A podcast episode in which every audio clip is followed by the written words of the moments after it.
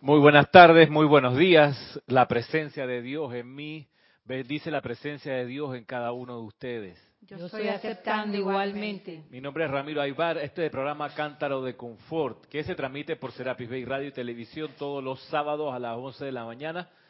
Sean bienvenidos, bienvenidas. Gracias por poner atención a esta clase, por buscarla luego, los que lo buscan luego en el diferido. Hoy Edith nos atiende en la cabina y el chat, así que a ella las preguntas, los comentarios. Gracias, apagaste la cámara. Ok. Ok, estamos en, por lo menos en audio ahorita, en la radio. Ah, ya. Ah, no, ahí están dando todo. Gracias por, por la asistencia. La mm, clase de hoy acerca de cómo lograr la paz es una clase que va en línea con las dos anteriores en la que hemos estado considerando la enseñanza del maestro Ascendido El Mori acerca de la buena voluntad. Sí, yo creo que te puedes pasar. ¿sí? Ah, ya está. Muy bien. Ese, esa espalda es la de Cristian que esperó a que la cámara estuviera dando para cruz. sí, pues bien, volviendo acá a lo que nos ocupa. Eh, por cierto, aviso para mañana, los que no saben, tenemos Serapis Movie de mucho ruido y pocas nueces, la versión de Kenneth Branagh con eh, Denzel Washington, con varios actores famosos que en ese momento no eran tan famosos. Esta es una película de los años 2000 y sencillo, 2002 por ahí, que vimos acá en el año 2008. Y esta es una comedia, mucho ruido y pocas nueces, que en serio, un poco la traducción es tanta vaina para qué, en, español panameño. Sí, porque después de tanto escándalo, o al final no era nada. Y eso ocurre muchas veces que la gente exagera, exagera, exagera y cuando uno va a buscar las pruebas o algo, en realidad no era para tanto. Pero es muy de la personalidad exagerar. Sobre todo la personalidad exagera para lucirse, para quedar cada vez más en, un lugar que a la personalidad le encanta y ese lugar se llama pedestal. La personalidad le encanta estar en un pedestal y que la adoren, la admiren, le digan, wow, tú sí eres, sin ti esto se vendría abajo, pero ya que tú estás, eres un pilar. ¡Wow! Eso es lo que quiere la personalidad. Quiere el pedestal, quiere que le echen aire para lucirse. Por eso yo les decía en clases pasadas el tema de tratarnos entre nosotros de amado y precioso. No es que no se pueda, sino que sí tiene que ir con el sentimiento correspondiente, pero además de manera honesta y no desde la perspectiva de la admiración, casi santificación, de que ahí va mi instructor, que es casi un santo de la iglesia. Ese es el error. Wow. Que después viene la desilusión. Luego viene la desilusión cuando esa personalidad que uno encumbró se cae del pedestal mm. al cual uno lo subió. Por un lado, esa es la, la situación vista desde una perspectiva. Pero desde la otra perspectiva que también está en juego es la de aquel que lo trepan en un pedestal y se siente feliz ahí. Dice, wow, al fin alguien se da cuenta de lo espectacular que soy. Y le encanta ese pedestal. Dime. Y así como lo alaban, también pueden decir lo contrario en un momento dado, eh, que la personalidad o la persona eh, cometa un error por decirlo así. Sí. Viene la crucifixión después del Domingo de Ramos, donde se ensalzó a la persona, no se escuchó, sí, se escuchó, sí, gracias. Y también debo reconocer que hay instructores, que hay líderes políticos, que hay estrellas de la canción, que les encanta que los trepen a los pedestales porque ahí se sienten feliz. Tú sabes, reina de carnaval, saludando con besitos a todo el mundo la máxima pomada, la Virgen María y los santos, un detalle al lado de lo espectacular que es este instructor, diagonal político, diagonal artista. Y si esa persona que ha, sido encumbrado por otros a esa posición no pone los pies en el suelo y aterriza, se da cuenta que él no es más que ningún otro, sino un compañero de salón como cualquiera. Si esa persona no hace ese clic y aterriza y se deja de estar mareándose por las alturas, si no hace eso, se va a estrellar temprano en su vida, va a caer de esa pirámide temprano en su vida y no es necesario darse esos costalazos. En la medida que uno mantenga la humildad espiritual que hemos hablado aquí, la serenidad, la sensatez, el reconocer que cualquier logro que uno hace es de la presencia yo soy, gracias a los talentos de Dios. Mucha gente se burla un poco y mira en menos a la selección de fútbol panameña, que cuando termina un partido de fútbol se van al centro de la cancha, se ponen en círculo y oran y dan gracias. Mm, A su manera, sí. O sea, lo arrodillan en el piso y ahí hacen su, su gratitud, aunque pierdan. Se reúnen y hacen su, su reconocimiento al que corresponde reconocimiento, que es a la presencia yo soy. Quizás no le llaman así, quizás se refieren al Señor o a Jesús, pero hay un intento por no marearse con las alturas. Eso es importante, perdón. Digo que en la medida en que estemos atentos, despiertos, y lo que tú acabas de decir, que todo lo bueno no es de uno, es de la presencia. Pero creo que la personalidad se enaltece cuando cree que ella es la es la que ha logrado los, los méritos Claro. Y necesita que la alaben. Ahí, Le encanta ahí se eso. durmió. Ahí se durmió y ahí se vuelve una persona incómoda con la cual estar, porque se siente superior y exuda el, el, el alientito del arrogante. Claro. Se, se siente, se siente, se siente. Sí. Sí, exacto. Así, se siente. Y por más que la persona no diga nada, la mirada que pegó, digo, uh, este se cree la más. Y nos pasa acá, tengo una amiga, y hago, esto es nada más un paréntesis, una amiga que está sacando sus papeles, ya tiene su residencia permanente, ella es venezolano-chilena, y se ha estrellado aquí en Panamá con la situación de que han cerrado la opción de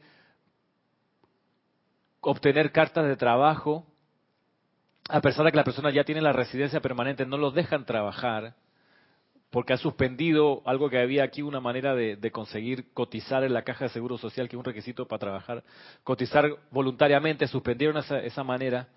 Entonces, y parte de la razón es que mucho inmigrante venezolano acá ha venido con estas ínfulas de que se creen superiores. Hace un tiempo atrás expulsaron o de, de, destituyeron de un puesto de trabajo una venezolana que se, se refirió a los panameños como monos, estos monos que comen guineo, me vienen a decir a mí, esa persona la sacó, porque trabajaba en un banco y porque era una figura pública, ¿no? La sacaron rápidamente de ahí porque salió en todas las redes sociales de esta persona que le pasa, un país que la acoge, trata así a los demás. Entonces, a bajo volumen, muchos de estos inmigrantes se, se refieren así a los panameños. No es necesario. No es necesario porque el sufrimiento que luego viene cuando las puertas se cierran se pudo haber evitado. Se puede haber evitado con algo de humildad espiritual. Pero bueno, es parte del aprendizaje de cada uno. Perdón, ¿tú quieres decir algo? Bueno, es un, dicho sencillo de aquí nosotros los panameños. O bueno, no es los panameños exactamente, pero di- dice que a donde tú vas, haz lo que vieres. Sí, no es panameño ese. No, no, no es panameño entonces. Es universal. Pero bueno, eh, a donde tú vas, haz lo que vieres. Y muchas veces la gente no se quiere acoplar, por ejemplo, si quieres trabajar a, lo- a los lineamientos que hay re- respecto a, a los trabajos en las repúblicas. Entonces, digo, Y pasa, pasa, eso es, cuando vas a Roma, haz lo que hacen los romanos. Eso viene de hace mucho tiempo. Pero eso pasa luego en los grupos de enseñanza de los maestros ascendidos. Cuando uno viene acostumbrado a hacer, a hacer las cosas de una manera afuera, y vienes acá a las clases y te dicen aquí, las cosas son de esta manera, distinta a la que, y mucha gente insiste haciendo las cosas como las venía haciendo de atrás, de antes, en su experiencia anterior. Y, y dice, no, yo lo voy a hacer a mi manera aquí de todos modos, para que vean que yo sí sé, y esa es la personalidad. Yo creo que aquí somos relativamente claros, o tratamos los instructores, de darle a los que quieren ser discípulos, porque debo comprender que no todos los que vienen acá a las clases quieren ser discípulos. Eso, eso lo he ido aprendiendo. No porque alguien se sienta aquí, inclusive años acá, no quiere decir que la persona quiere ser discípula o discípulo. Y eso se nota porque no se deja guiar. No se deja guiar. ¿Qué te puedo decir? Porque quiere hacer las cosas a su manera. Eh, debo entender eso y me toca a mí practicar paciencia y ver, como dice el Mahacho Khan, la perspectiva de largo plazo. A lo mejor más adelante la persona se da cuenta. Pero, por ejemplo, una de las cosas aquí básicas y sencillas, por ejemplo, para dar clases, es que uno da clases preparándolas antes, lo que hablábamos la vez pasada. Ah, no, lo que pasa es que yo veo a tú, a tú, Ramiro, y a los demás instructores como que ni preparan las clases, se paran ahí a hablar. Eso no es así. ¿Quién te dijo que no preparamos las clases? No, que yo veo que tú agarras el libro, lees un poquito y ya tienes la clase armada. Sí, pero llevo más de 15 años dando clases. Entonces, no siempre fue así. Cuando uno comienza a dar clase acá, en el día uno, y eso lo transmito porque lo recibí de Jorge en su momento, que seguro a él se lo dijeron en su momento cuando él quería ser instructor, cuando tú quieres dar una clase, surge la oportunidad, tú no te lo tomas a la ligera de que, bueno, voy a dar la clase, abro el micrófono y hablo. Tú preparas tu clase, tómate varios días estudiando el material. ¿Qué significa estudiar el material? Escoger el tema, buscar el libro, y escribir. Ah, no, que me da pereza escribir, Ramiro, yo tengo la, letra fea. Si no es el problema ese de la letra o no, es que te tomes el tiempo para algo súper importante, es energizar la clase. Y eso lo hace agarrando un cuaderno, una hoja, como sea, y pones, parece una tontería, pero pones letra mayúscula, Dios los bendice.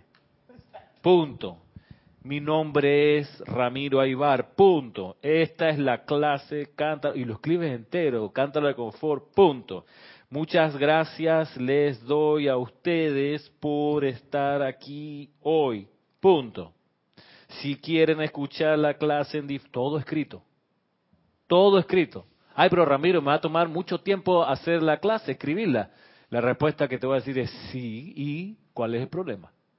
¿Quieres dar la clase o no quieres dar la No, sí, bueno, entonces prepara tu clase. ¿Qué significa? Agarra un cuaderno y escríbela. Ay, que me va a tomar 10, páginas escribirlo. De nuevo la misma pregunta, ¿quieres dar la clase o no?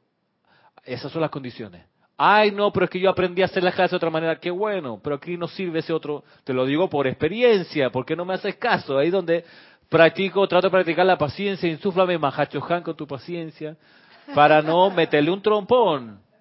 Pues estoy usando este ejemplo, pero hay otros ejemplos, ¿verdad? Donde pues, estoy al borde de la paciencia, la, tetera a punto de estallar. Digo, cálmate, aquíétate, respira hondo, que la cosa es para largo. La persona obviamente a la primera no entiende, a la segunda vez tampoco, pero ¿qué es lo que no está previendo? Está previendo el descalabro de la persona que se para cada a dar una clase sin preparación y se queda sin nada que decir, se blanquea porque pasa y ¡Ah! yo este mira qué es lo que venía ahora, se te fue la onda porque no como no escribiste en tu cerebro no quedó marcado la ruta de los ejemplos, de la referencia, de tu propia elaboración, como no hiciste el trabajo de escribir la clase con lápiz y papel, de principio a fin, no hiciste ese trabajo, no una vez, sino 20, 30 clases que lo hiciste, si no tienes eso de momentum, cuando te toque abrir el micrófono sin preparación, no vas a tener recursos de donde agarrar. Entonces, para evitar el descalabro ese, yo te digo, ¿quieres ser instructor? ¿Quieres dar clase? Así a la ligera no te va a resultar, tómatelo en serio y escribe tu clase de principio a fin más de una vez por un buen tiempo y te va a dar cuenta que eso que parece tedioso va a rendir fruto. Ay, yo quiero tocar algún instrumento como ustedes los músicos. Ponte a practicar. Ponte a practicar. Ay, que veo que te sale tan fácil. Sí, ahora me sale fácil, pero yo llevo desde los 11 años con un instrumento entre las manos. Tengo 40, o sea, llevo bastante rato haciendo sonar cosas. Ahora me sale relativamente fácil porque tampoco es que me sale así como tomar agua. Ay, yo veo a ti, Ramiro, que la respiración rítmica te funciona en tres patas. Sí, porque tengo este entrenamiento de músico de hace mucho tiempo. Ay, yo quisiera como ser como tú. Practica. Ay, pero es que no tengo tiempo. No quieres hacer, obviamente, la respiración rítmica. No lo quieres. Pues si quisiera, harías todo lo posible por conseguir el cometido. ¿Tienes algo acá? Dos cosas mías. Una en cuanto a cuando vas a hacer una clase y no tienes esa experiencia como, como la tienes tú. De hecho, lo primero, en mi caso, es invocar qué ser quiere a través de mí dar la clase. Por eso se tiene que hacer con varios días de antelación, como tú dices. Y lo otro es querer ser uno mismo. Y no, yo quiero ser como tú algún día. Claro que me gustaría, pero tengo que ser yo. Y yo voy a ser diferente a ti, aunque busquemos el Ah, mismo fin. Claro. O sea que tenemos el modelo.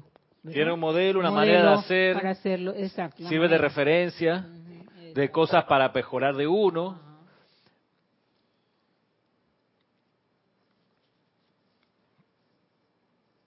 En fin.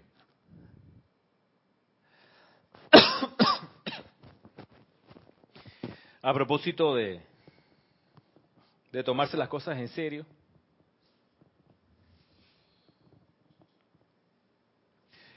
eh, estábamos estudiando esto de, de la buena voluntad. Y esa preparación que les digo que se debe tener para plantearse una clase, para oficiar un ceremonial, esa preparación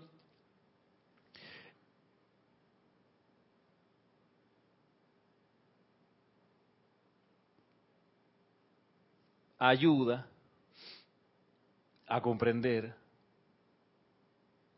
el privilegio de esta enseñanza. Hay algo que Jorge decía, y es que el instructor, con I minúscula, el maestro ascendido, lo que más quieren es que uno se gradúe de esta escuela.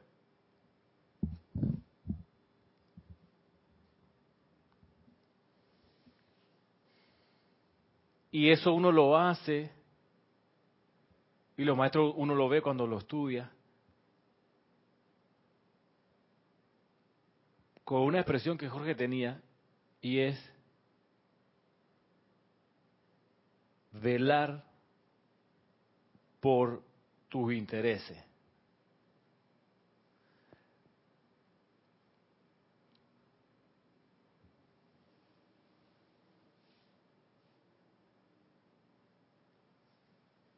El entrenamiento, la preparación,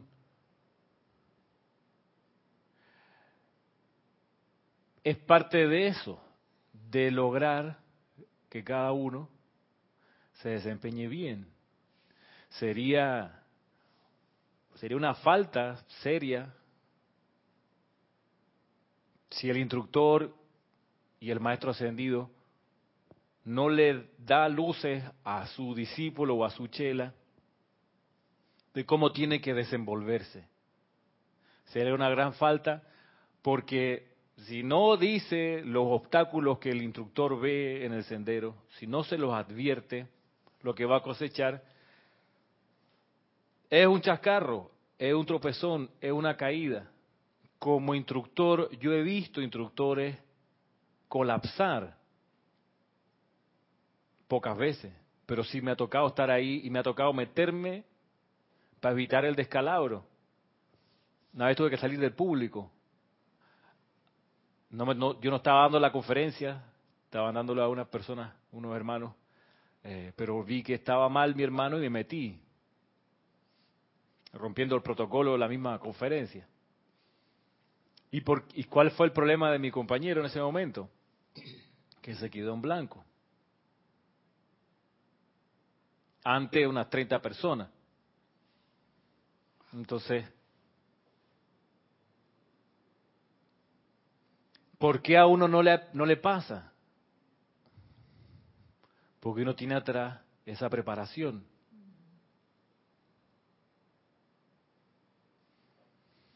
Y no es lo mismo afuera que adentro. No en ese mismo. aspecto yo lo veo así, pues, porque una cosa es la, el, eh, la enseñanza espiritual y otra cosa es cuando tú te desenvuelves afuera en otro ámbito, pues en otra en otra situación. Me parece a Sí, mí, Ramiro. no es lo mismo, y no es lo mismo un ceremonial de la semana que un servicio de transmisión de la llama, que un servicio de los ocho días de oración o de los cinco días de oración de Semana Santa o un servicio del Cali Dorado.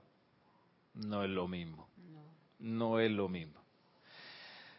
Para poder oficiar un servicio de transmisión de la llama, en serio que requiere a tu espalda N cantidad, no te digo 100, no sé si 200, pero necesitas en tu espalda N cantidad de ceremoniales comunes y corrientes de semana.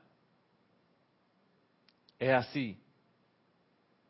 Porque el nivel de concentración que necesitas para oficiar un servicio de transmisión de la llama, el nivel de precisión, el nivel de tranquilidad que necesitas para oficiar un servicio de transmisión de la llama, el nivel de alerta, de autocontrol.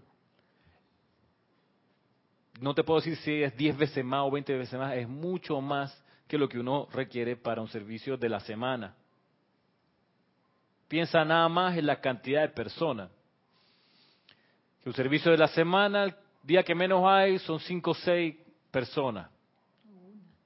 ¿Ah? O una. Sí, aunque hubiera una, pero regularmente acá en el Serapis, que hacemos ocho ceremoniales a la semana, dos los sábados,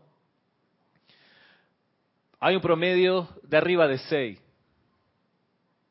Arriba de ocho, diría yo, como promedio. Un día domingo a veces hay 17, 18 personas, un día sábado a veces hay 12, un lunes puede que haya nueve, y así. Otra cosa es cuando un servicio de transmisión de la llama convoca aquí nada más arriba de 25 y hay otro universo de 50 más personas viéndote oficiar y colaborando, participando contigo desde el otro lado de la pantalla o del otro lado de la cámara. Eso sigue siendo energía que se concentra en quien está adelante y ahí tú requieres aplomo. Porque la invocación que se hace en ese momento, la vertida no es solo para nutrir a las 25 personas que están enfrente, es para nutrir también a las que con su atención están en ese momento colaborando, contribuyendo con la actividad. De modo que, se lo digo por experiencia, tirarte así de buena primera oficial un servicio de transmisión de la llama y no tienes ya con soltura el manejo de los cantos, el manejo de los decretos, el manejo de la visualización, el manejo de la respiración rítmica, si no tienes eso ya que no tienes que pensarlo cuando lo vas a hacer y no te produce estrés, si no tienes ese manejo mejor no oficie, mejor que sean lo mismo tres personas o diez personas que oficien siempre un servicio de transmisión de la llama. Ah, que son superhombres, se están subiendo a pedestal, no, te digo por tus propios intereses, para que no colapses allí. Lo último que quiero es una baja, alguien que murió en la batalla, lo último que uno quiere. Uno quiere que la persona entre y salga victoriosa. Porque en realidad, en serio, es un manejo de energía importante, uno de estos servicios así. Entonces, cuando estudiaba esta clase de la buena voluntad, hay una frase que el amado maestro Sendido, el Moria, dice respecto de qué es la buena voluntad, que la semana pasada lo planteamos, algo de eso elaboramos, pero miren ustedes, lo, lo voy a repetir, porque dice, la buena voluntad es también elasticidad para actuar al instante la capacidad que sea que se te convoque a servir. Es la capacidad para actuar al instante. Es la elasticidad para actuar al instante la capacidad que sea que se te convoque a servir. Elasticidad para actuar al instante la capacidad que sea que se te convoque a servir. Entonces si uno dice, no hombre, yo feliz, pero servicio de transmisión le llama todavía no, porque es que todavía no domino esto, esto ni lo otro. Entonces no, no tienes la buena voluntad que está pidiendo aquí. Entonces, o dicho de otra manera, yo pudiera cuestionar tu buena voluntad.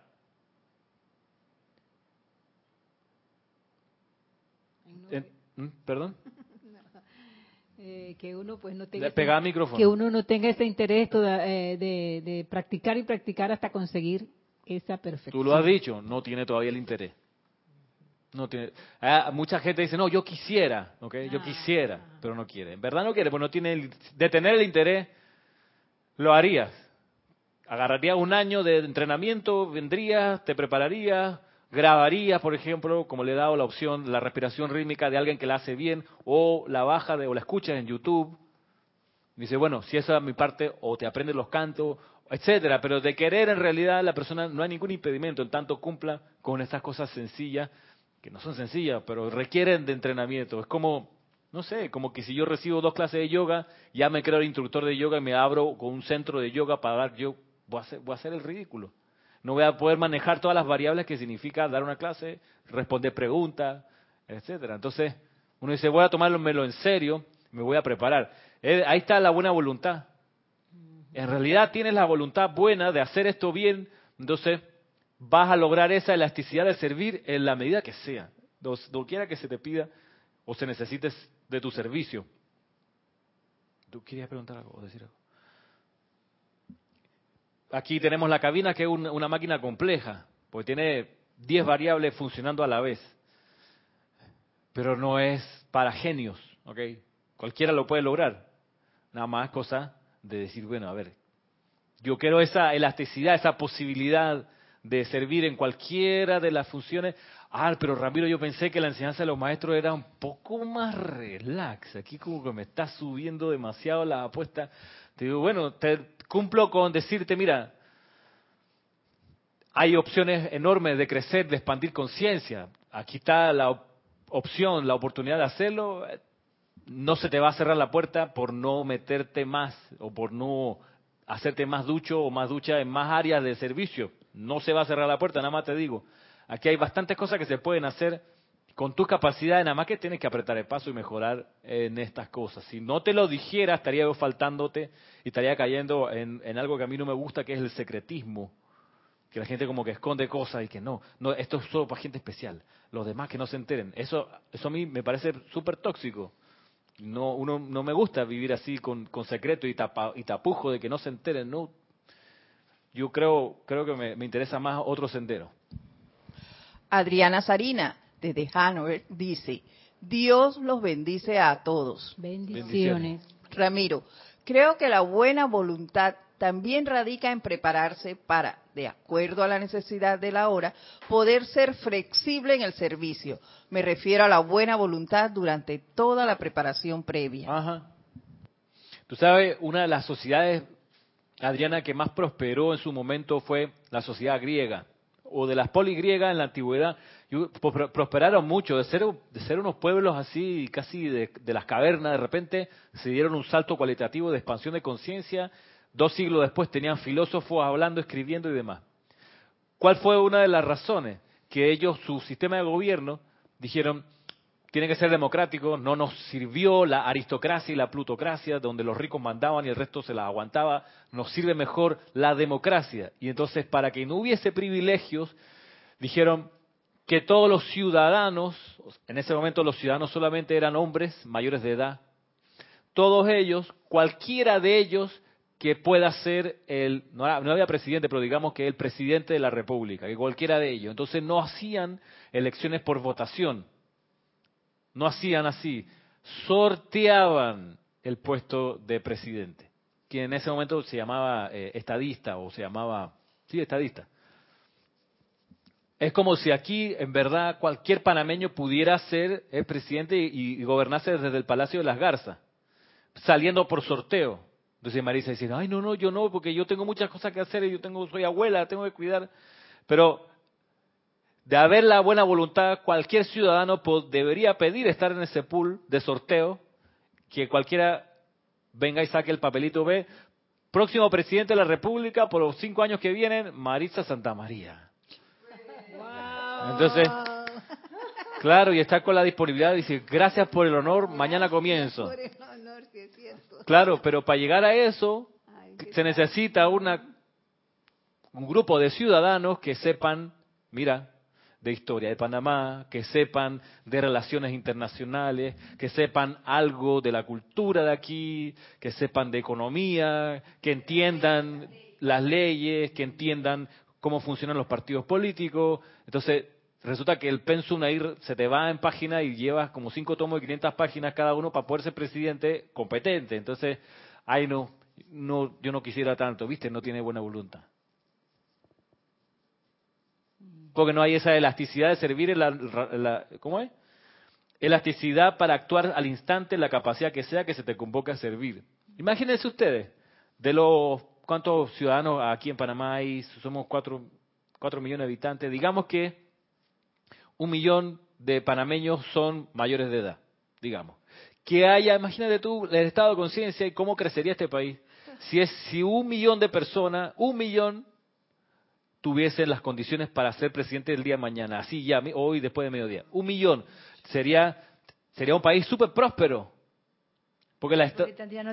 Tendríamos otra conciencia, cada uno como si fuese ya un presidente, ¿ok? Sin ejercer, pero ya tiene en su disco duro todos los programas para dirigir la nación.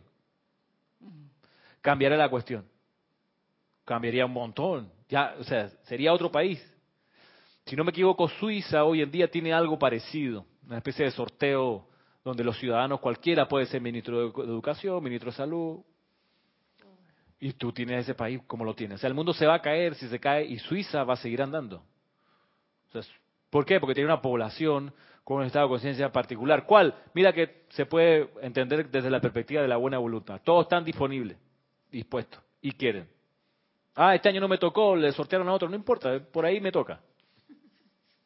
Y no hay problema, yo puedo esperar. Mientras tanto me sigo preparando. Sí, y no y que con la trompa nunca me nunca me escogen y que ya está bueno, que tanto tiempo. No, no, en cualquier momento salgo a la cancha y me toca a mí dirigir la rienda de la nación. Cambiaría bastante y eso traería sin duda paz, creo yo. Paz y tranquilidad. Y miren ustedes que, a propósito de, lo que hemos visto clases anteriores, que es el logro de la maestría en la ley del suministro y la liberación financiera, hay algo que, he observado a propósito de esto, es que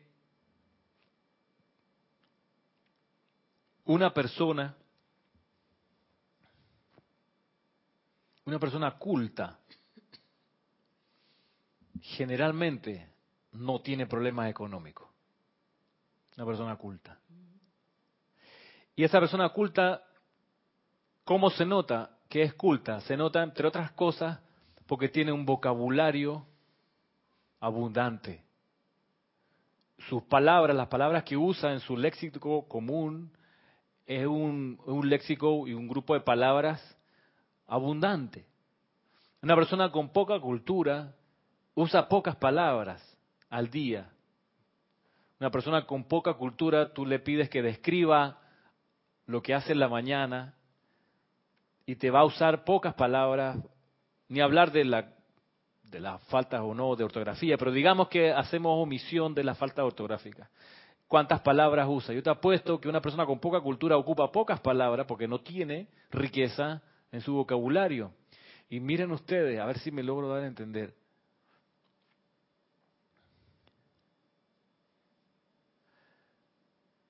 Lo que piensa y siente, eso trae la forma. Esa es la ley eterna de vida. Que una persona con mayor cultura tiene menos miedo porque se tiene se siente más preparado porque sí tiene más herramientas para enfrentar los problemas económicos, que es lo que más atemoriza, ¿no? Tiene menos miedo.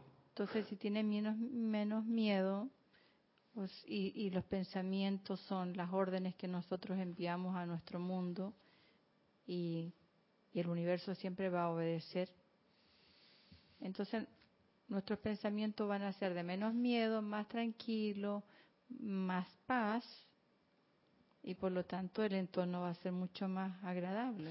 Sí, y va a ser también, creo, un entorno poblado de más cosas, en la medida que la persona pueda describir algo con muchas palabras, cuando uno habla precipita eso, de modo que va a tener más que precipitar porque su vocabulario es más rico. Por ejemplo, la gente que viene de China viene de una sociedad y una cultura muy próspera, muy rica, porque es una cultura milenaria y en esos miles de años han ido acopiando un vocabulario para describir un montón de cosas que aquí uno no ve, porque no tiene las palabras para decirlo. Una persona me pasó en estos meses cuando vinieron de España los peregrinos, yo de repente me puse a escuchar qué es lo que hablaban y cuando me conversaban y varias veces yo le pedía, eso que dijiste, ¿qué es? porque me estaba diciendo palabras que yo pensé que eran españolismos de allá, pero no, eran palabras de diccionario, pero que ellos usan en lo cotidiano, que le hacen que cuando ven algo lo ven con mucho más relieve y profundidad que como uno lo ve, porque tiene más palabras para decir eso que ven.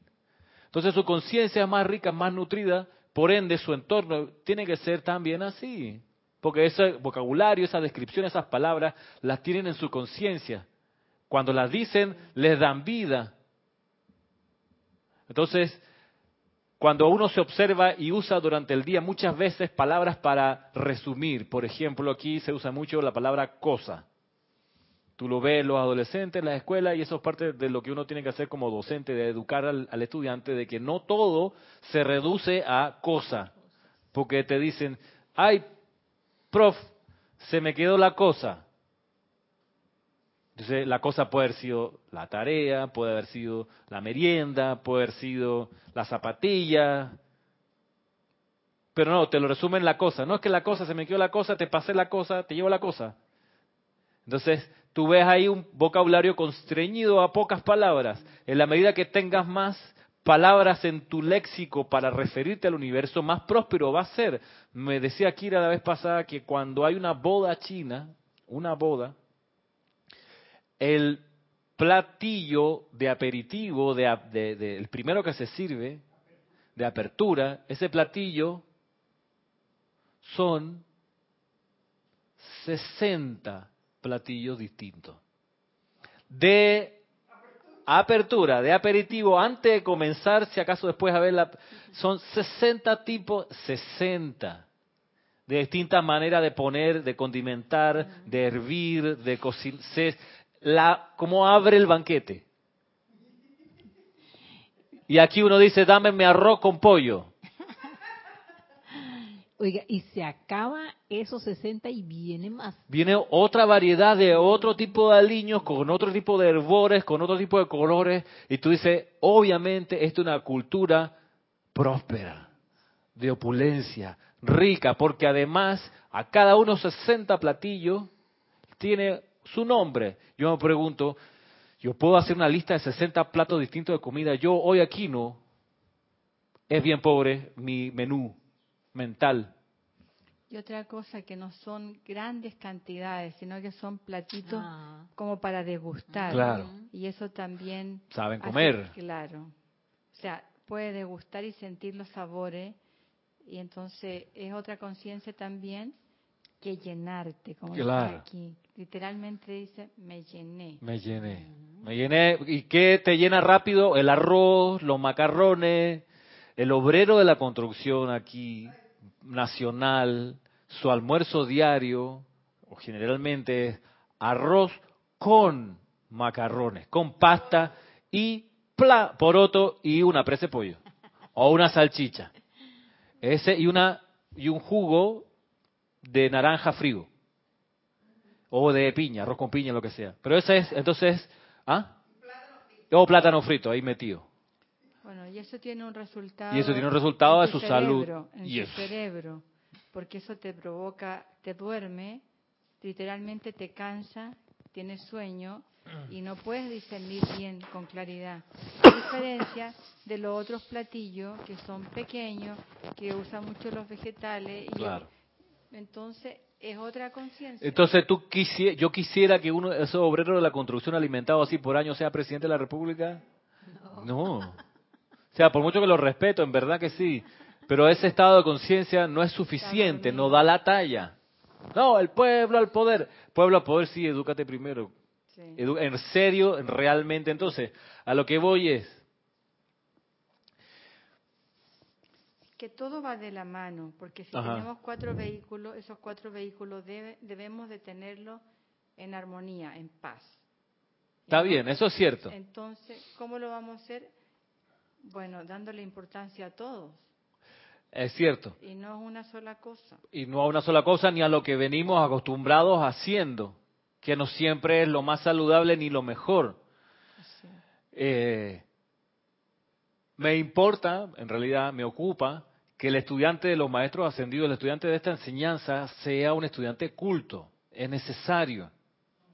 Es necesario. Eso significa que uno tiene que estar en capacidad, sin asco, sin problema, de agarrar un libro de, ¿qué te puedo decir? Jorge Luis Borges, de Rómulo Gallego, de García Márquez, de Mario Vargas Llosa, de José Camilo Cela, eh, de Miguel Ángel Asturias, ¿qué te puedo decir? De García Lorca, de Neruda, agarrarlo, leerlo, y nutrirte de eso porque te expande la conciencia, te llena la mente de vocabulario y de maneras de ver la realidad que hasta ese momento no veías. Y todo eso para ser un instrumento más útil en las manos del maestro, al cual algún día uno llegará como chela. Mejor va a ser el servicio de uno cuanta más educación tenga o cuanta más cultura desarrolle, cuanto más bagaje eh, tenga en su acceso o a su acceso, en su uso. O sea, eso que en la educación secundaria a uno lo obligan para leer, por ejemplo, en cuanto a novelas, resulta que no es por joder, me preguntaron la expresión, lo digo así procazmente, no es por hacerte la vida imposible, igual que el estudio de las matemáticas, es porque te expanden la conciencia. Uno saliendo de secundaria tiene que haber leído, si no lo ha leído, es buen momento para hacerlo, tiene que haber leído Cien años de soledad de García Márquez. Tiene que haber leído eso, no el resumen, no, leerte de principio a fin eso, tiene que haber leído Doña Bárbara de Rómulo Gallego, tiene, o sea, ese es todo el debate de la civilización y la barbarie en, Doña Bárbara. Algo de Mario Vargas Llosa, no sé, La ciudad de los perros, La tía Julia, el escribidor, La fiesta del chivo, tienes que haberte eh, revolcado apasionadamente con la obra de Mario Benedetti, de poeta uruguayo. Tienes que hacerlo, no dos, tres poemas, tienes que los cuentos de Benedetti, los cuentos de Cortázar, historia de Cronopio y de Fama. O sea, ¿cómo lo puedo decir? En realidad eso es importante si uno quiere ser en serio un buen instrumento de la mano de los maestros. ok, el mío Cid campeador quizás no, ok, está bien, eso sí da pereza si está escrito en español antiguo. Ok, la Araucana, Alonso de Ercilla, tú dices, está bien, vamos a algo más contemporáneo, del siglo XX. José Donoso, por favor, de mm, Milan Kundera en Europa, de José Saramago. Agarra tú el que sea de los buenos escritores de todos los tiempos. No, yo voy muy bien con los Serapi Movie de Shakespeare, ahí agarro algo de cultura. no es suficiente. Que bueno, es un gran avance, sin duda que te impacta tu intelectualidad y te desarrolla mayor cultura, está bien, pero no es suficiente, no es suficiente. Entonces, ahí en cuánto, en qué momento lo hago, yo no sé, ahí sí va a ser si quieres o no. Ah, no, yo quisiera, no es suficiente con que yo quisiera, es quiero o no ser un mejor instrumento en la mano del maestro, necesito ser culto, es que eso es, es, es así. Tuvimos la bendición de tener a Jorge que nos decía ahí, Pongan atención a esto, la obra de Shakespeare, pongan atención a esto, la ópera de Wagner, no Wagner, la ópera, qué pereza, qué aburrido. Mm, te lo estás perdiendo, una expansión de conciencia inigualable que te desarrolle el oído, no solo para cantar bien, sino para sensibilizarte a la vida un montón. Pon atención a las paráfrasis de Liszt, cuando Liszt, pianista, agarró las óperas que tienen 200 músicos y las puso todas, todo ese sonido lo metió en un piano. Solo un genio puede hacer eso. Bueno, el tipo hace eso, escúchate las paráfrasis. ¿Qué obras de Chopin has escuchado? No sé, yo, la polonesa, sí, de Chopin. No, no es suficiente, Rachmaninoff. Ay, pero Ramiro, tanto que hay que hacer. Sí, por eso, por eso uno dice, no me saque de la encarnación todavía, hay demasiado que conocer y aprender y no, que yo lo voy a hacer cuando desencarne los niveles internos rapidito. Ah, sí. Oh, no. ¿Por qué? Porque de aprovechar no aquí mejor. Y eso sin meternos a la cultura pop, importante también conocer los Beatles, conocer Madonna, conocer Sting, conocer Queen, The Queen, la banda inglesa. ¿Quién fue Freddie Mercury? ¿Por qué cantaba como cantaba? ¿Cuál fue su aporte? ¿Cómo suena eso? Solo en el pop en inglés. Agarra ahora en el español. ¿Qué pasa con la senda enorme que dejó, el surco inmenso de cultura que dejó Soda Stereo? Ay, no, que a mí no me gusta el rock en español. Pon atención ahí, hay cosas interesantes y así nos vamos. Dos cosas. Una dice nuevamente Adriana Sarina. Hace unos días vi en televisión un documental sobre una boda en un pueblito chino perdido en la montaña. Toda gente muy, pero muy humilde. Pero cuando presentaron el menú, No podía creer la variedad y abundancia de lo que estaban presentando. Me llamó justamente ese punto la atención. Sí, mira tú. Entonces, claro, viven una alimentación próspera y abundante porque se lo tienen primero en su conciencia. Y ese, a eso es lo que voy. Cuanto uno expanda su conciencia y nutra su conciencia con alimento, buen alimento, no chatarra, sino buen alimento intelectual, tu entorno se volverá más próspero necesariamente. No, me estoy acordando de una chinita que estaba en mi casa ahora, hace 15 días, y habla seis idiomas. Y como si nada. Como si nada. ¿Tú crees que alguna vez ella va a dormir bajo un puente porque se quedó sin plata? 29, 28 años y los domina. Dijo que hablaba cinco, pero cuando llegó Bruno empezó a hablar italiano y él me dijo, habla perfecto, no puedo creerlo. Y ella todavía no dice que lo habla. Y aquí uno apenas chamuscando, masticando el español. que la cosa, la cosa, dique, dique, dique, dique. Entonces, increíble. Bueno, no, perdón. Eh, el comentario que quiero hacer no es porque quiero criticar a mi país, sino a la, educación. Pero sí, eh, en verdad que yo admiro mucho estos países orientales y europeos también, porque en verdad tienen una cultura que cómo me, me, gusta, me gusta escuchar y aprender un poco de ellos. Y yo digo, oh, de verdad que qué maravilloso es poder tú hablar no solo tu idioma español, sino aparte del inglés que se ha hecho como muy obligatorio, sino los otros idiomas, ¿no? Porque uno nunca sabe, ya sea que tú vayas a esos países o ellos vengan hacia nuestro país y uno poder guiarlos y de acuerdo a su, palabra, su, idioma. Hay cosas que el idioma a uno le permite ver y por eso uno aprende un idioma, porque a través de un idioma uno ve la realidad. Ah.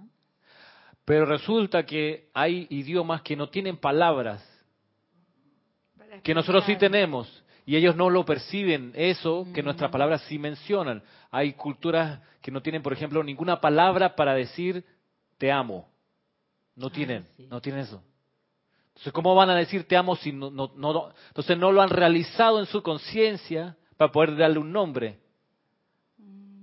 Y así pasa, uno puede decir, bueno, ese, ese idioma, esa cultura no está tan desarrollado como nosotros que sí podemos y entendemos y sentimos qué significa decirle a alguien te amo.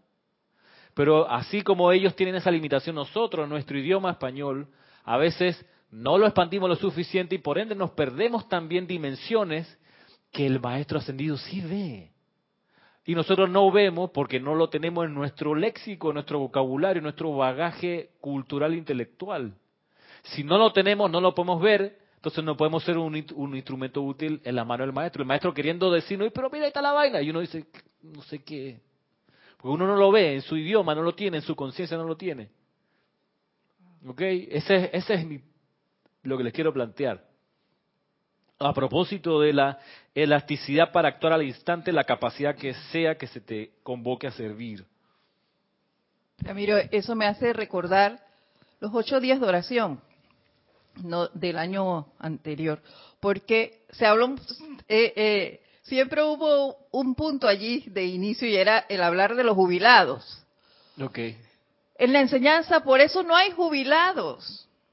¿Ves? Porque siempre hay algo que aprender, siempre hay algo en el cual servir. Y si tú estás dispuesto, eso te va a llegar a ti. Y no importa la edad, ni tu condición. Simplemente lo haces si estás dispuesto, si tienes esa voluntad para servir. Gracias. Sí, gracias, estoy contigo. y, eh, permiso. Eh, dicen los maestros que es por eso que nosotros podemos aprender de la cultura oriental igual que ellos pueden aprender de nuestra cultura. O sea que de ambos debemos aprender.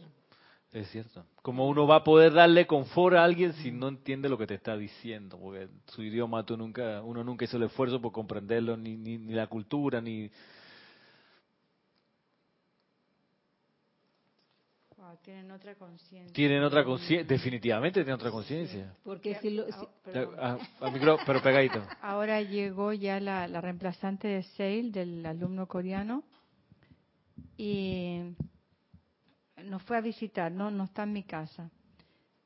Y habla cuatro idiomas ya. Antes de venir aquí, ya ella tuvo que dominar el español para poder eh, desarrollarse acá. Y nunca había venido. Entonces, ellos tienen otra conciencia. Más expandida que la de uno. menos miedos también, porque con qué facilidad aprenden. ¿no? No hay área, hay menos áreas oscuras en su en su entorno, en su mente. Hay menos áreas oscuras, por ende se van a desenvolver, van a caer parados donde los tire. La verdad que sí. Sí. Y lo que yo aprendí de, de este alumno coreano, que la reverencia por la vida que hablamos aquí, él la tiene. Y me impactó mucho porque él tiene 25 años. Una gratitud tan increíble a todo. E inclusive las clases de yoga, cuando termina, es una reverencia que le hace así a la... No sé, es algo impactante. Todo lo agradece y todo lo disfruta. Y un joven de nosotros no tiene esa, que lo veo también, no tiene esa actitud. Entonces, A veces, y ahí donde yo me pregunto, ¿será que se tiene que experimentar una catástrofe nacional para que la gente que habitamos reaccionemos? ¿Será que es necesario, en serio, que el país se fracture por la mitad y haya una guerra civil y algo, algo así para bajarle lo humo a la población y que la gente empiece a reverenciar y dar gracias por la servilleta, por las actividades? Corea pasó por una guerra civil el año 50, 53 al 55. Todavía no salen de su problema, viven con la espada encima de la posibilidad de una aniquilación total. Entonces, claro, se, y eso que es Corea del Sur, es Samsung, es LG, son las grandes navieras, estos tipos hacen puentes por todos lados, tienen los, ¿cómo se llama? los trenes de alta velocidad, o sea, son una super fábrica, pudiendo a partir de eso creérsela de gran cosa. Ellos destronaron a muchas áreas de lo que es la industria de Japón, se abrieron pasos, sacaron sus carros, ahí están los Kia que todo el mundo quiere, ni hablar de Hyundai, sea, las locomotoras que mueven los barcos aquí en la área del canal son coreanas, eléctricas. Y así, pues nos podemos ir y los tipos, ¿no los ves? Crecidos ni pechones, y que bueno, vengo del país de la Samsung, ¿ok? Me respeta, ¿dónde está mi alfombra para caminar sobre ella? Mm, pero es la disciplina. Yo le preguntaba eso a, a Seil, si por qué eran tan inteligentes, me parecía como que eran diferentes. Él dice que no, que no son más inteligentes, sino que eh, tienen más disciplina, les exigen más, terminan el colegio y llegan a la casa a estudiar, o sea, viven estudiando y cuando terminan, antes de terminar el colegio, ya están haciendo otros dos cursos más para poder ingresar a la universidad, etcétera, y hay mucha competencia. Claro. Es lo que decía, no son más inteligentes. no son más inteligentes, son más disciplinados. Es lo que decía este, este colombiano japonés, un día la disciplina le ganará a la inteligencia. Es así. Porque quieren, cuando se ponen en algo, se ponen en serio a hacerlo. Vamos a hacer los barcos más grandes del mundo, ahí están haciéndolo. Vamos a hacer un puente que una isla con otra isla y ahí están haciendo el puente. No es que después de un año a ver si pienso en una de esas, quizá de repente No, no es después de un año que, ay, sí, yo de verdad que quería esto. No. O sea, lo quieren, lo hacen y se ponen, porque tienen buena voluntad, porque en realidad quieren progresar, aprender. aprender. sí. El planeta se cae, Suiza queda de pie, Corea del Sur queda de pie, Islandia quedan tranquilos, porque son sociedades de gente disciplinada. O sea, con menos recursos, porque no tienen, no tienen petróleo. Suiza no tiene espacio para meter todas las vacas, pero son los dueños de la Nestlé. ¿Ok? Y de los chocolates, no tienen bosques de plantaciones de cacao, no, porque es allá metido en el continente. Pero tienen la industria de los chocolates como nadie, los suizos. ¿Qué tienen? Disciplina, inteligencia, se preparan, estudian, investigan. Y así con todas las naciones realmente prósperas, son así. Y la disciplina con una buena actitud. Porque puede tener disciplina a la fuerza, estoy obligado a hacer esto, pero no. La actitud creo que es fundamental. Lo quiero hacer por la razón que sea, ¿no? Y voy a conseguirlo. Y, y, la y- certeza que lo consigue. sí, voy aquí, voy una y otra vez practicando hasta que me va, hasta que me salga. Una y pero otra vez. y otra vez. definitivamente es otra conciencia la, la de ellos. Y nosotros, y ahí está lo, lo, lo increíble de toda esta conversación, lo increíble de toda esta conversación es que nosotros tenemos la enseñanza de los maestros ascendidos. Sí. ¿Será porque necesitamos tamaña ayuda para salir del hueco? Que un maestro ascendido nos tiene que tirar la mano para reaccionar. Ellos ya van andando a su edad dorada. Nosotros aquí puta, necesitamos la ayuda de los maestros, allá la vida. Sí. Tienes dos comentarios. El primero es de Adriana eh, Sarina nuevamente. y Dice, gracias Ramiro, cada vez comprendo más lo que significa tener algo en la conciencia o no tenerlo. Si no lo tienes, es imposible que lo expreses y mucho menos que lo traigas a la forma. Exacto. El segundo es de Valentina de la Vega, desde Madrid. Dice, bendiciones para todos. Bendiciones, Valentina. Bendiciones. Gracias, Ramiro, por comentar lo importante que es leer no solo los libros de la enseñanza, sino todos los libros que has mencionado, igual que la música. Todo esto te expande la conciencia y te hace darte cuenta que uno no es el ombligo del mundo. Hay otras culturas, otros pensamientos que nos hacen tener empatía con ellos. Exacto. Exacto. Tu conciencia al nutrirla se vuelve próspera y por ende tú te vuelves próspero, próspera también. Eh, sí, o sea, ¿qué te puedo decir? Si tu alimento musical del día es el típico, como aquí en Panamá, te va a llegar tu conciencia hasta ese límite. Ahora, si además del típico tú tienes la sensibilidad para percibir la magia de Ravel, de Debussy, eh, de Verdi, tú dices, chuleta,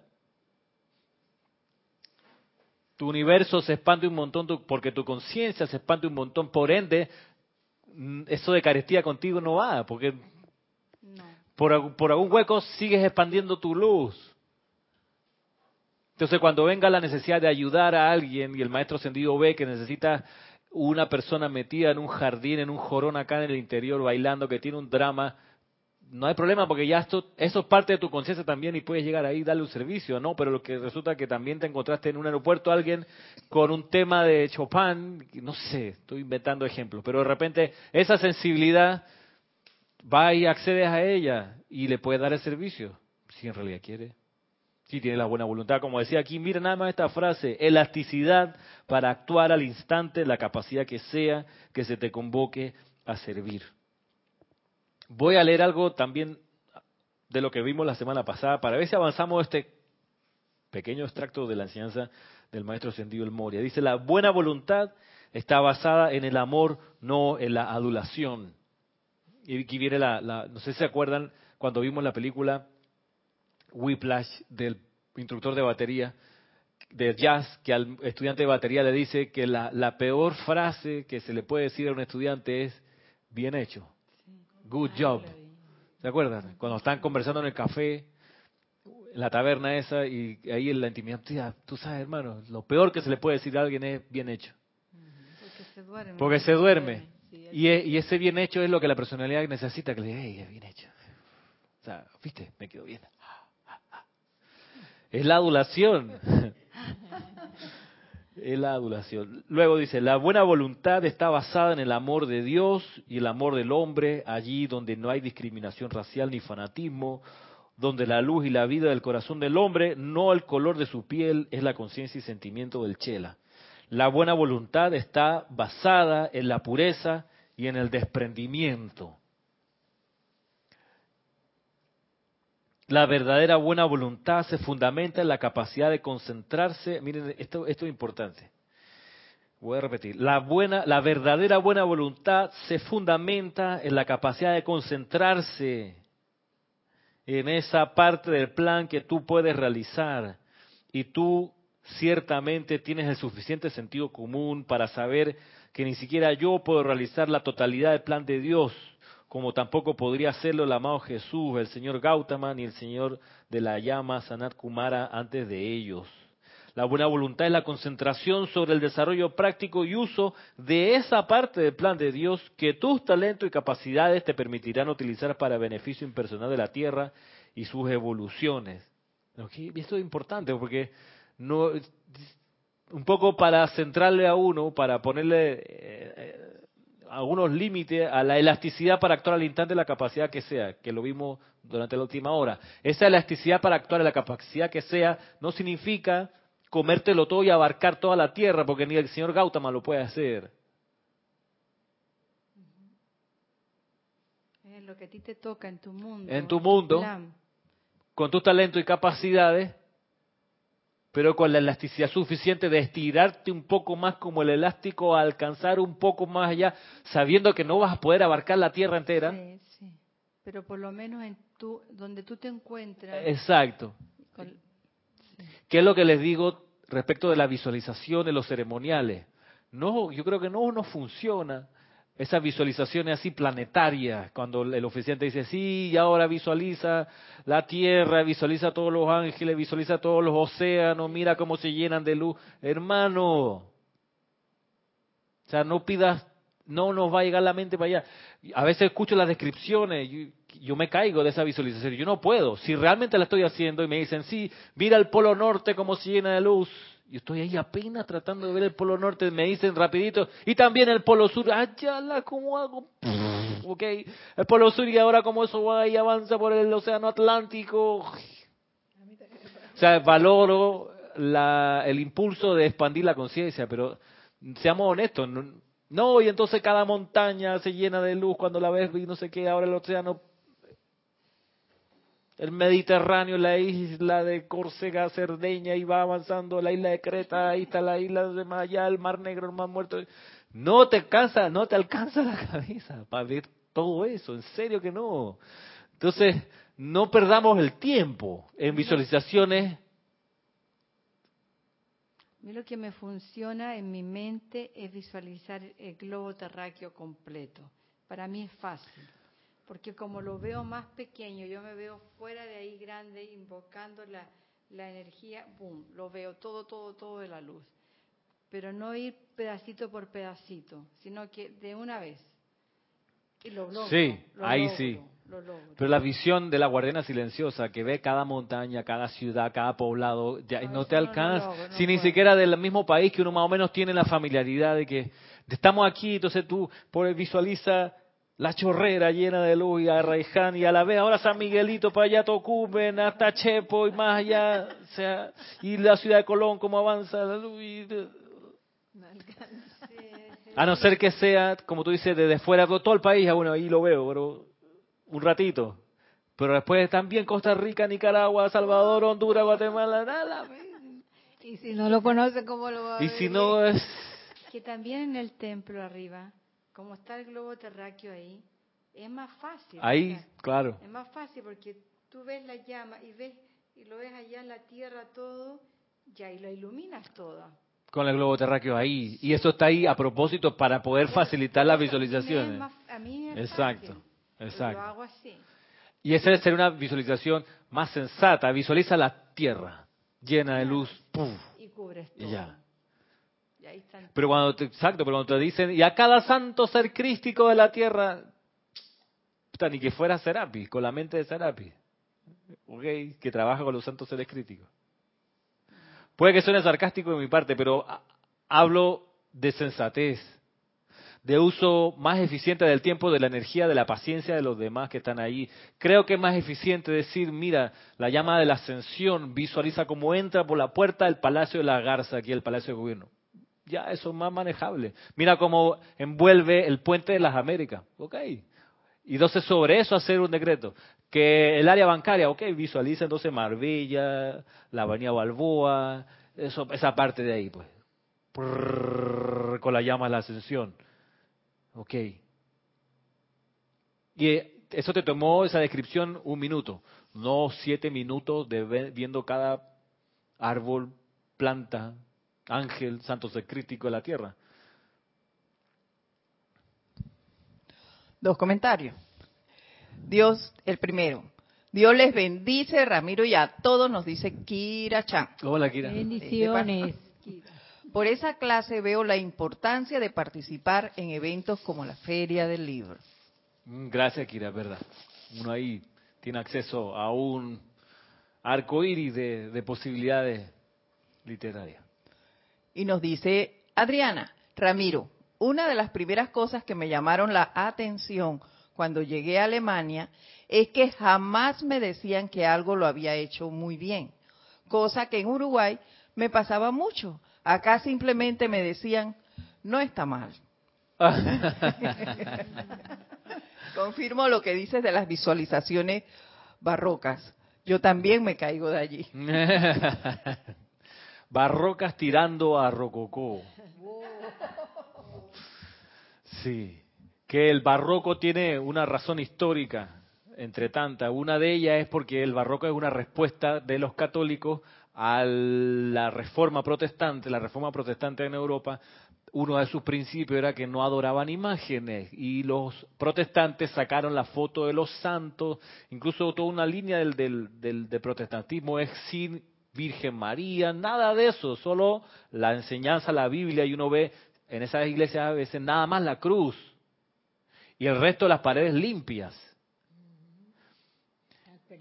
El- en el- entonces el periodo barroco fue impulsado por los que decían que los protestantes estaban equivocados y los católicos lo que hicieron fue crear todo un arte que se le llama barroco, donde rellenaron entonces las paredes de imágenes, de santos, de colores, se le ocurrieron todos los recovecos, los adornos así, casi, casi musulmán, casi, pero en parte un poco también con esa influencia. ¿Te han visto lo- lo- las- las mezquitas? No, tampoco tienen imágenes, No. pero tienen palabras, tienen, tienen Cuadros cuadros, cuadros completos con palabras que son súper detallistas, con rabitos y puntitos y Dorado y los do- bordan. exacto, bordado, le meten, no tienen caras, pero tienen estas otras expresiones de mucha devoción, sin duda, que les tomó mucho tiempo a los artistas eso, a escribir lo que diga eso que dice allí. Bueno, eh, en parte de eso el barroco, no sé si agarra del Islam esta, esta inclinación, pero sí el barroco lo que hace es rellenar los espacios dentro y fuera de las, de las edificaciones de culto con elementos así super copiosos, nutridos, ¿ok? entramados, para contestarle a los protestantes que los protestantes eran simples, paredes planas, sin ningún adorno. No sé, de ahí un poco lo, que decía Adriana de las visualizaciones barrocas, que están llenas de, de demasiada descripción, que te pierde de repente en ese bosque, cuando quizás es más eficiente la tierra. Ahí está, visualízala con la llama violeta o la llama de la ascensión.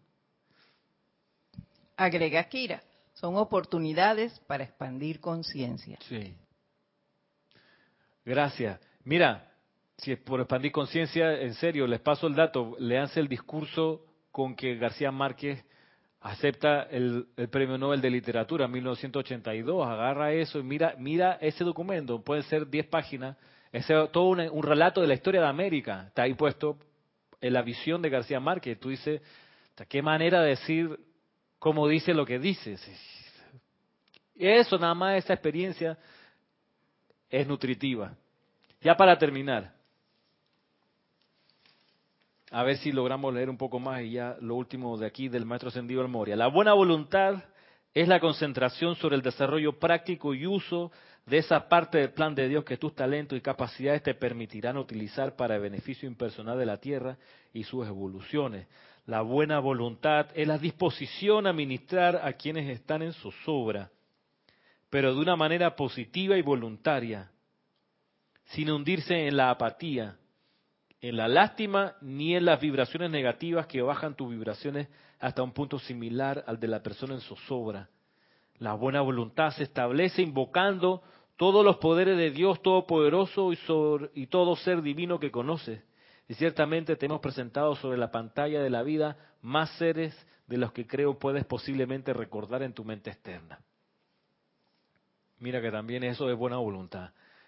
Invocar todos los poderes divinos, todos los poderes de Dios Todopoderoso y todo ser divino que conoce. Ciertamente te hemos presentado más sobre la pantalla de la vida más seria de los que creo puedes posiblemente recordar. Mira, invocarlos a todos es parte de la buena voluntad. Qué privilegio, ¿no? Es ahí donde uno debería saberse. Dice acá el maestro nos tira el guante en la cara de que yo creo que ustedes no se saben todo lo que nosotros le hemos presentado, pero de ahí, sí, él a su manera siempre lo cachetea a uno. Del maestro sentido del Mori, así. Pero ahí está, veis, el maestro diciendo que no, no, uno no se sabe todos los seres. Sería bueno agarrar el libro de Ade y repasar cuáles son los seres de la jerarquía que se develaron uno tras otro. Decir, uy, esto no lo conocía, mira tú. Por ejemplo, la maestra ascendida Rosa de Luz. ¿Qué dice maestra? ¿Dónde salió? ¿Qué discurso hay? Bueno, sí tiene un par de clases. Sí, Rosa de Luz, Reina de la Luz, otra maestra ascendida, ni hablar de la diosa de la luz. Pero son seres que muy pocos se traen a las clases, pero, pero son parte de la jerarquía y son de, los de los pocos, muy pocos de la jerarquía que dejaron que sus nombres se conocieran. Porque hay otro pocotón y miles de maestros que no dejaron conocer su nombre. Los pocos que sí, por, por lo menos saberse, ¿cuántos van a ser? No son unos 80, no son como, son como 100 maestros. La diosa de la música también. La diosa de la música, que es otro nombre de la, para el Elohim del quinto rayo. Y así. De hecho, Aquí la clase que sigue es de la diosa de la paz. La diosa de la paz, otra maestra ascendida. Que no, no, no sé si es la Elohim eh, pacífica. No, no, no aparece que es el, es el, mismo ser. Cuando se describe a la diosa de la paz, no se dice que es la Elohim del sexto rayo. Sea como sea, igual de cada uno de los siete rayos y más de seres cósmicos, hay un montón de seres maestro ascendido rayo de luz, por ejemplo, eh, que está allí y que, wow, tienen una función bien particular y hacen un servicio que solo ellos pueden hacer. Entonces, desde la conciencia de la necesidad de expandir nuestra riqueza cultural para experimentar luego una riqueza material que nos permita servir más y mejor al plan del maestro, desde la conciencia de que Estamos en una escuela realmente copiosa en oportunidades, en riqueza de todo tipo, también desde la conciencia de que la buena voluntad está basada en la capacidad de concentrarse en esa, en esa parte del plan divino que cada uno puede realmente, concreta y sensatamente hacer. Con todo eso en conciencia, me despido de ustedes por hoy, invitándolos a la próxima clase de la próxima semana a partir de las 11 de la mañana, hora de Panamá. Será hasta entonces mil bendiciones.